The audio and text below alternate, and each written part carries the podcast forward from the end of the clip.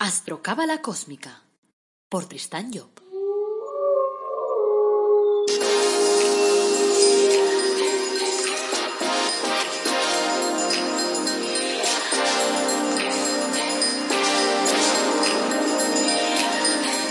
Astrocábala Cósmica, episodio 43. Te brindo una calurosa bienvenida a Astrocábala Cósmica, el programa en el que te hablamos de astrología cabalística y de cábala de forma amena, directa, comprensible, de esa que puedes aplicar todos los días. Por lo tanto, intentamos que sea sobre todo y por encima de todo práctica. En el episodio de hoy viernes 5 de junio de 2020 hablaremos de la carta astral de Javier Bardem. Soy Tristan Job, tu astrólogo, cabalista y escritor cósmico y llevo 30 años dedicándome a la astrología. Aprovecho para recordarte que podemos confeccionar tu carta astral y la encontrarás ahí en tristanyo.com. Hay un apartado que se llama Carta Astral y te vienen tres opciones. La carta astral cósmica, que sería como este podcast, como si tú fueras la persona famosa. Entonces te hago la carta astral y te la mando después por correo. En la megacósmica y recósmica son online. Puedes hablar directamente conmigo, puedes explicarme tus problemas y podemos buscar soluciones juntos a lo que sea que te pase. Bueno, antes también de continuar con el tema de hoy, Vamos a recordar que en la página de elarboldoradoacademy.com ofrecemos cursos gratuitos y productos para crecimiento personal como pues el árbol de la vida personalizado los ángeles personalizados. Bueno, el episodio de hoy se titula Javier Bardem, un seductor con clase. Y vamos a empezar con un cuento. El cuento se titula La zanahoria, el huevo y el café. Dice, una hija se quejaba con su padre acerca de su vida y de cómo las cosas le resultaban tan difíciles. No sabía cómo hacer para seguir adelante y creía que se daría por vencida. Estaba cansada de luchar. Parecía que cuando solucionaba un problema aparecía inmediatamente otro. Su padre, un chef de cocina, la llevó a su lugar de trabajo. Allí llenó tres ollas con agua y les colocó sobre el fuego. En una colocó zanahorias, en otra colocó huevos y en la última colocó granos de café. Y las dejó hervir sin decir una palabra. La hija esperó impacientemente preguntándose por qué no le hacía caso su padre. A los veinte minutos el padre apagó el fuego, sacó las zanahorias y las colocó en un tazón, sacó los huevos y los colocó en un plato, y finalmente coló el café y lo puso en un recipiente. Y mirando a su hija le dijo Cariño, ¿qué ves? Pues zanahorias, huevos y café. Así que, ¿qué voy a ver? La hizo acercarse y le pidió que tocara las zanahorias. Ella lo hizo y notó que estaban blandas. Luego le pidió que tomara un huevo y lo rompiera. Luego de sacarle la cáscara observó que el huevo estaba duro. Y luego le pidió que probara el café. Y ella sonrió mientras disfrutaba de su aroma. Humildemente la hija preguntó ¿Qué significa esto, padre? Él le explicó que los tres elementos se habían enfrentado a la misma adversidad, a agua hirviendo, pero habían reaccionado de forma diferente. La zanahoria llegó al agua fuerte, dura, pero después de pasar por el agua y el viento se había puesto débil, fácil de quebrar. El huevo había llegado al agua frágil. Su cáscara fina protegía su interior líquido, pero después de estar en agua hirviendo, su interior se había endurecido. Los granos de café, sin embargo, eran únicos. Después de estar en agua hirviendo, habían cambiado el agua. ¿Cuál eres tu hija? Cuando la adversidad llama a tu puerta, ¿cómo respondes? Le preguntó a su hija. ¿Eres como una zanahoria que parece fuerte, pero cuando la adversidad y el dolor le tocan se vuelve débil y pierdes la fortaleza? ¿Eres como un huevo que comienza con un corazón maleable, un espíritu fluido, pero después de una muerte, una separación, un despido te has vuelto dura y rígida? Por fuera te ves igual, pero estás amargada y áspera y con el espíritu y el corazón endurecidos? ¿O eres como un grano de café? El café cambia al agua hirviendo, el elemento que le causa dolor. Cuando el agua llega al punto de ebullición, el café alcanza su mejor sabor. Si eres como el grano de café, cuando las cosas se ponen mal, tú reaccionas en forma positiva, sin dejarte vencer, y transformas el mal en bien, ayudando a que las cosas a tu alrededor mejoren. Aprende, pues, a esparcir con tu fuerza y positivismo el dulce aroma del café a tu alrededor. Bonito cuento, ¿verdad? Eh, me gusta, me gusta. Bueno, hoy abordamos, como os he dicho, la carta astral de Javier Bardem, como sabéis, uno de, de nuestros actores más conocidos y laureados y que está casado además con Penélope Cruz, que es otra de nuestras actrices más conocidas. A través de la astrología cabalística vamos a evaluar un poquito la contradicción que existe entre su signo solar y su ascendente. Veremos también si está cumpliendo con su objetivo de vida. Empecemos. Javier nació con el Sol a 11,7 grados del signo de Piscis y con el ascendente a 14,4 del signo de Libra. Piscis es el tercer signo de agua, es el sexto en el zodíaco constituyente, el del proceso creativo, el que miramos por elementos, y viene justo después de Escorpio. Se trata de un signo doble o común, se llama en astrología, es decir, exteriorizador.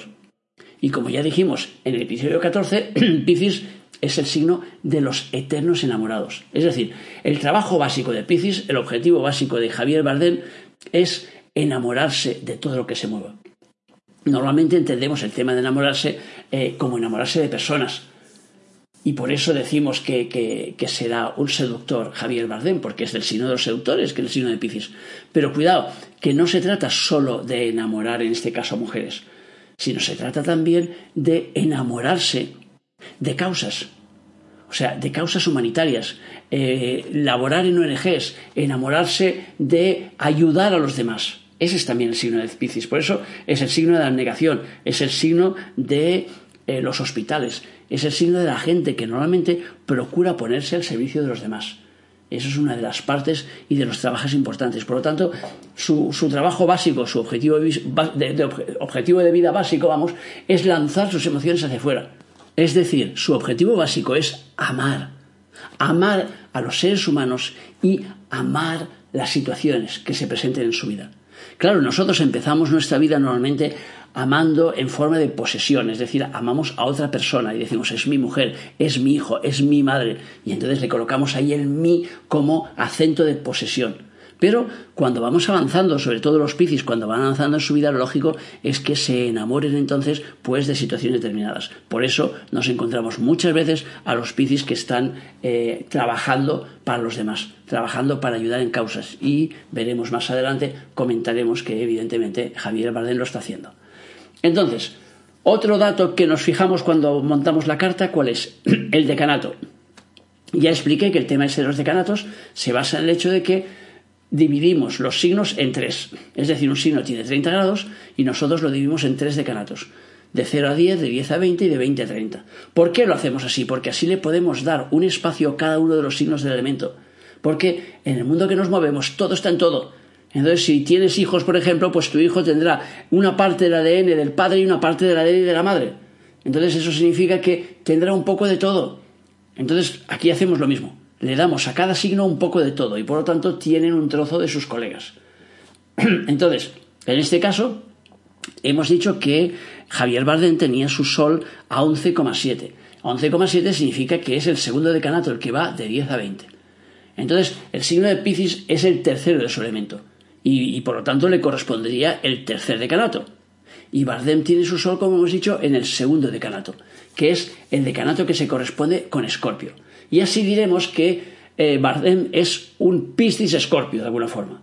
Se trata de un decanato de pasado porque está más hacia atrás, lo cual quiere decir que Bardem en su vida tendrá que estar recapitulando de forma continua historias del pasado. y entonces tiene que aprender a masticar las emociones antes de lanzarlas al exterior, porque el signo de Piscis hemos dicho que es el de la exteriorización, el que lanza sus emociones hacia todos los posibles posibles. En cambio, Escorpio es el que las mete dentro, el que las mastica. Eso quiere decir que en ciertos momentos de su vida él puede tener, por ejemplo, problemas con el tema de la autoestima. O sea, que sentir a lo mejor que atacan su, autoestima y tal porque tiene esa tendencia y esa necesidad de volver a cerrar. También le puede significar el tener un decanato de pasado el que esté recapitulando asignaturas. Y eso hace entonces que durante probablemente una parte de su vida él habrá tenido, por ejemplo, siendo actor, habrá tenido la sensación de que le estaban utilizando en películas que estaban por debajo de su nivel. Es probable que no se lo haya dicho a nadie más que a los íntimos.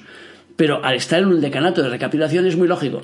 Entonces que ella y, que la tenga muchas veces esa sensación de que no le explotan al máximo, de que no sacan su máximo rendimiento. Y eso es porque como está en un decanato de recapitulación tiene que ir volviendo hacia atrás para cubrir esa asignatura que se dejó en el pasado y luego volver hacia adelante para cubrir lo que le toca del presente. Por lo tanto, Escorpio eh, también además es un signo de acción Y entonces por eso probablemente cuando él era más joven, pues eh, eso le llevó a practicar el rugby, que es un deporte de contacto y un deporte de acción, y que está relacionado precisamente con el signo de Escorpio.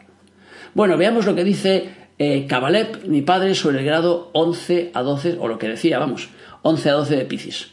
Dice, este será un grado de amor de lo conquistado y abandonado. Será la persona que seduce, que capta los sentimientos de los demás para llevarlos a su mundo, a su idea, a su partido, a su religión, y una vez en él los abandona para ir a captar otros. El amor de Hoisman no ata, no esclaviza, es un amor por encima de particularidades, por encima de anécdotas y de sexos. Esta persona será el ejemplo de ese amor, será aquella a través de la cual la bondad divina será revelada a las almas. Lo que antes era oscuro será luminoso y coherente, apareciendo un universo en el que todo encaja a la perfección. Ese amor de lo conquistado y abandonado lo vive a menudo Javier a través de sus películas, por ejemplo. O sea, que es un, ejemplo claro. Porque hay que entender que muchas veces los actores lo que hacen es eh, plasmar una parte de su personalidad en los papeles que, representan. Y muchas veces lo hacen de forma inconsciente. Por eso siempre les preguntan a los periodistas, dice, oye, ¿esto es autobiográfico? Y yo digo, no, no, esto no tiene nada que ver conmigo. No es verdad. Si analizamos al personaje, veremos que tiene que ver. O sea que si vemos, por ejemplo, al Flassenegger, por ejemplo, que fue gobernador de California, lo vemos que en la mayoría de sus películas eh, el hombre lo que está haciendo es, es matando a todo ser viviente, a todo lo que se menea a su alrededor. Entonces, claro, es un exterminador. Entonces, como exterminador, ¿qué significa? Que una parte de él tiene esa sensación o esa necesidad de exterminio. Cuando después lo vemos como gobernador de California, veremos que cuando él fue gobernador, y si miráis, eh, miráis allí en internet, encontraréis la información, veréis que las mayores placas que se pueden haber dado en California se han dado cuando él era gobernador de California. Por lo tanto, hay una relación directa. O sea que al ser gobernador significa que era el número uno de esa, de esa región, al ser el número uno transmitía sus valores a esa región. Con lo cual se montaba la de Dios. Claro que normalmente la gente no ligará una cosa con la otra. Pero si lo estudiamos desde el punto de vista de la cábala, es fácil darnos cuenta que él ha tenido que vivir muchas de esas historias que él vivía en sus películas a través de otros, claro, no a través de él. O sea, en ese caso no ha sido él que ha cogido una escopeta o el que ha prendido fuego a los montes y ha montado un incendio de, de, de que decimos. No, eso ha pasado en el exterior, pero ese exterior forma parte de su historia interna. Y claro, sabiendo él, sabiendo, sabiendo entre comillas, porque en realidad no lo sabe, es inconsciente, pero viviendo esa, esa energía en su interior, ¿qué pasa? Que en cuanto ha salido de ser gobernador, aquí ha vuelto otra vez a películas de esas en las que mata tropecientos. ¿Por qué? Porque tiene que sacar de su interior esa violencia para no tenerla que sacar en su vida privada. Y entonces es una forma que utilizan los actores para poder exteriorizar. Bueno, volvamos a Javier Bardem. Hemos dicho que su sol estaba en el signo de Piscis, pero su ascendente está a 1440 del signo de Libra. El ascendente ya hemos explicado que representa la personalidad exterior. O sea que eso ya en el, episodio número 4, si vais allí os encontraréis lo que significa el ascendente. Por lo tanto, es la manera en que nos mostramos a los demás. Entonces aquí ya tenemos ya, de alguna forma, ya tenemos un contrasentido montado. ¿Por qué? Porque hemos dicho que por dentro Javier Bardem es todo emociones. Por lo tanto, es todo amor hacia los demás. Es el signo de Piscis, de un signo enamoradizo. En cambio, en el exterior, resulta que eres del signo de Libra. Y el signo de Libra es un signo mental. Es justo el que viene después de Piscis. Quiere decir que él por fuera se mostrará mucho más coherente y lógico de lo que en realidad es por dentro. Por lo tanto, mostrará unas cualidades que en realidad él en base no tiene, solo de forma externa. Por lo tanto, eso hará y eso es lo que muchas veces me encuentro con gente que me viene a ver a mis consultas porque que no entienden, porque eso hace que entonces la gente después, cuando te conozca en profundidad, me dice, oye, tú me has engañado. Yo pensaba que eras de esta manera y eres de esta otra. O sea, yo pensaba, en este caso, que tú eras una persona racional y no, tú eres una persona súper emotiva. Entonces, ¿en qué quedamos? Y claro, si la propia persona no se conoce bien, ella misma tampoco sabrá muy bien defender de la jugada. Pero bueno, el signo de Libra entonces es un signo de aire y es el primer signo de aire. Además, este ascendente, o sea, el signo de Libra es el signo de la pareja, es el signo del otro, es el signo que pone toda su atención en que el otro esté bien. Que en este sentido eso le cuadrará con el signo de Piscis, porque como el signo de Piscis llega un momento en que se vuelve hacia los demás, se vuelve abnegado, pues entonces en este caso ya le irá bien a él pues esa parte de Libra, porque esa parte de Libra le hará pues que, que se lance, digamos, a buscar. O sea, el signo de Libra lo que busca es un equilibrio y busca un equilibrio a base de intentar comprender lo que piensa el otro. entender las razones que el otro tiene para poder actuar. Claro, cuando tú entiendes las razones del otro, entras en sintonía con ese otro y por lo tanto ya no te pones en la oposición, sino que ya te pones a favor o como mínimo tienes ese punto de entendimiento de decir, vale, yo entiendo por qué ha actuado de aquella manera. Pero en este caso hemos dicho que además ese ascendente está en el segundo decanato, porque hemos dicho que estaba a 14 grados. 14 grados es el segundo decanato. Pero Libra es el primer signo de aire, le corresponde el primer decanato. Y así diremos que su ascendente está en un decanato de futuro, el que se corresponde con Acuario. Por lo tanto, eso le hará que tenga que realizar trabajos correspondientes a Acuario, es decir, trabajos de, de anticipación. Al mismo tiempo que tenga que realizar, claro, las funciones propias de Libra. Claro, el resultado será probablemente que los que le rodean no comprenderán del todo lo que hace o por qué lo hace. O sea, porque se avanzará la jugada, se anticipará su tiempo. Esta es una posición incómoda, porque la persona se siente incomprendida.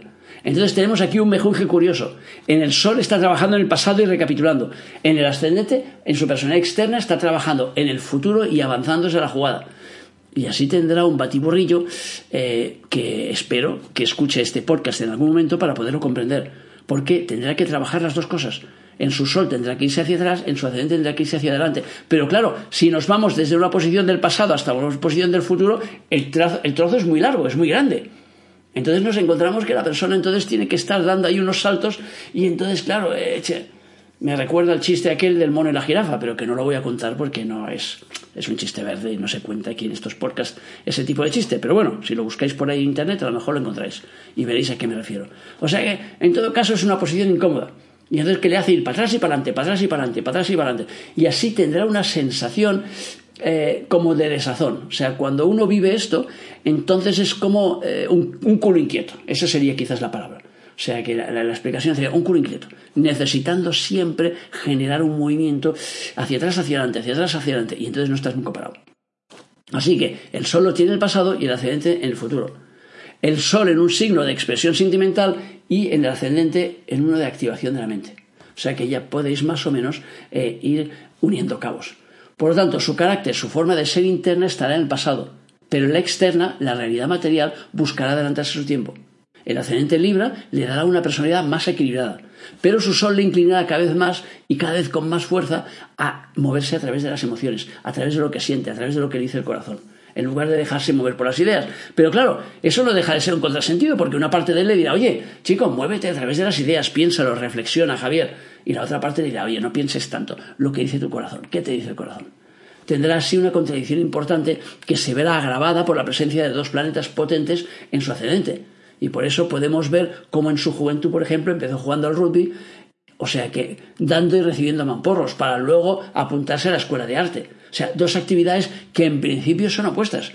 O sea, la del rugby ya hemos dicho que tiene una relación directa con Escorpio, que es el decanato en el que tiene su sol. En cambio, la del arte tiene una relación directa con, con, con Libra, porque el arte está relacionada con el signo de Libra. Y eso es lo que, en principio, eh, le tocará vivir en su vida. Vamos a ver lo que decía Cavalev sobre el grado, el grado 14 a 15 de Libra. Este punto dará el obrero del futuro, el que pone hierro y músculo a las sociedades futuristas organizadas en los anteriores grados. En la búsqueda de lo perfecto le pondrá mucho vigor y con malos aspectos puede mostrarse muy exigente con el otro en lo referente a la perfección. De modo que si no consigue ser todo lo perfecto que él desea, ya puede ir preparándose para recibir. Los buenos aspectos, por el contrario, han de propiciar el encuentro del yo ideal, representante de ese futuro que con tanto ardor está buscando. Y la persona puede vivir entonces una fantástica historia de amor. Que, como, como en este caso, el sol de Javier Bardem, eh, perdón, el, ascendente de Javier Bardem no recibe ningún mal aspecto, pues podríamos decir que entonces se inclina más hacia eh, e, esa fantástica historia de amor que probablemente es la que él debe haber vivido con Penélope Cruz. Parece que esto es lo que le sucedió precisamente. O sea que, bueno, genios. Ya hemos dicho que en el episodio 4 que los 72 genios de la Cábala son programas de trabajo y que se distribuyen en el zodiaco. Entonces, el genio físico de, de Javier Bardem es el número 69. Se llama Rochelle y en su segunda ronda nos dice como clave principal obtener renombre y fortuna. Parece que eso también lo ha seguido bastante bien. Dice lo siguiente Cabaret. Rochelle es el rostro solar de la luna, y en él las dos luminarias, o sea, el sol y la luna, viven su historia de amor. Su atributo, según el texto tradicional, es Dios que ve todo. Y si las luces van juntas, es evidente que Rochelle será portador de una inmensa claridad que permitirá encontrar lo perdido, en el sentido filosófico. Claro, ese perdido, ¿qué significa? Es el otro yo, esa parte que se disgregó de nosotros mismos al dividirse la humanidad en sexos, y que Rochelle une de nuevo, podríamos decir, en las bodas alquímicas. Lo masculino y lo femenino marchan juntos. Y ahí lo podemos ver, además, si miramos cómo es Javier, vemos que tiene una planta así de jugador de rugby, de masculino y tal, pero en cambio en sus formas vemos que es mucho más femenino, y así une, como decíamos, las dos cosas. Dice el texto tradicional que este genio domina el renombre y la fortuna y las sucesiones. La reconquista de la unidad es una auténtica proeza que se realiza tras duras pruebas en las que hay que dar muerte a muchas tendencias activas, de modo que esta persona de conquistar con ellas el renombre.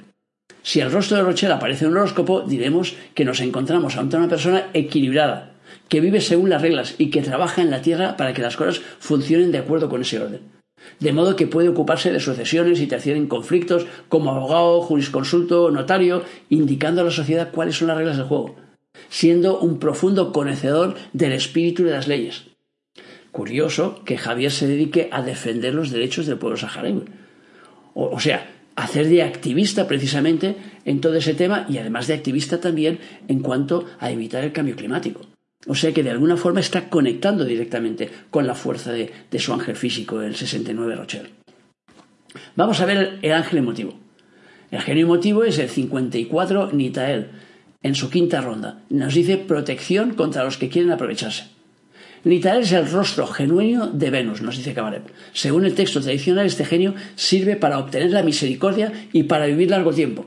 Esa misericordia se hará sentir en primer lugar en su naturaleza interna, aportándole un buen funcionamiento de su organismo, es decir, salud, longevidad. Si esta posición es fuerte, la misericordia se derramará al exterior y abarcará a la sociedad, siendo así la persona célebre por sus virtudes, por sus poderes, por su actividad bienhechora. Este genio domina sobre los emperadores, los reyes, los príncipes y todas las dignidades civiles y eclesiásticas. El poder que viene de izquierda es siempre un poder conquistado en dura competición y sometido inmediatamente al desgaste. La usura inherente a todos, a todos lo, que, lo que, funciona pues, eh, en la parte de izquierda. En esa columna se encuentran muchos políticos, presidentes de repúblicas o usurpadores de todo tipo. A la derecha del árbol se encuentran los reyes, a la izquierda un poder inestable, a la derecha un poder estable, que otorga de alguna forma la gracia. O sea que... Entonces dice, este rostro vela, nos dice el texto tradicional, sobre las dinastías legítimas y la estabilidad de los imperios. Claro, esto lo tenemos que poner en este caso eh, al nivel de una persona física. Todos tenemos nuestra dinastía, que son los hijos, y esto significa que Nitae transmitirá a la descendencia lo legítimo que hay en la persona, o sea, las tendencias que proceden de los mundos superiores y no los defectos. Si este rostro aparece en un horóscopo, diremos pues que en esa vida imperará para la persona el bien, la bondad, lo que es legítimo y eterno. Dispondrá de la belleza y la armonía propias de esa. Seducirá a los demás, dispondrá de confianza eh, de todo lo que es noble y elevado. Y será protegida la persona por la providencia o por la divinidad. O sea que yo creo que le interesa, le interesaría a Javier oír esto porque eh, son atributos que tiene en su carta y por lo tanto atributos que tiene en su vida. Aspectos, vamos a ver, es curiosa la ausencia de aspectos negativos mayores en la carta de Javier, que eso puede llevarme a pensar que las cosas que le costará moverse. Cuando veo una carta en la que hay, en la que hay pocos aspectos o que no hay ninguna, ningún lo que llamamos mal aspecto, que son los aspectos que mueven realmente a la persona, porque son los que generan el movimiento de energía, normalmente a la persona le cuesta más moverse. Es, eh, suelen ser las personas que esperan a que la vida les mueva, que les vengan a buscar. Me recuerda aquella historia de, los corsos, en que viene uno y le dice, oye, ¿vosotros de qué vivís? Y dice, bueno, pues de recoger almendras. Y entonces dice, nosotros ponemos unos grandes plásticos debajo de los árboles y entonces en el tiempo de la cosecha sopla un gran viento que tira las almendras y entonces vamos y las recogemos. Y claro, el hombre se queda mirando y le pregunta, oye, ¿y, ¿y, si un año no hay viento?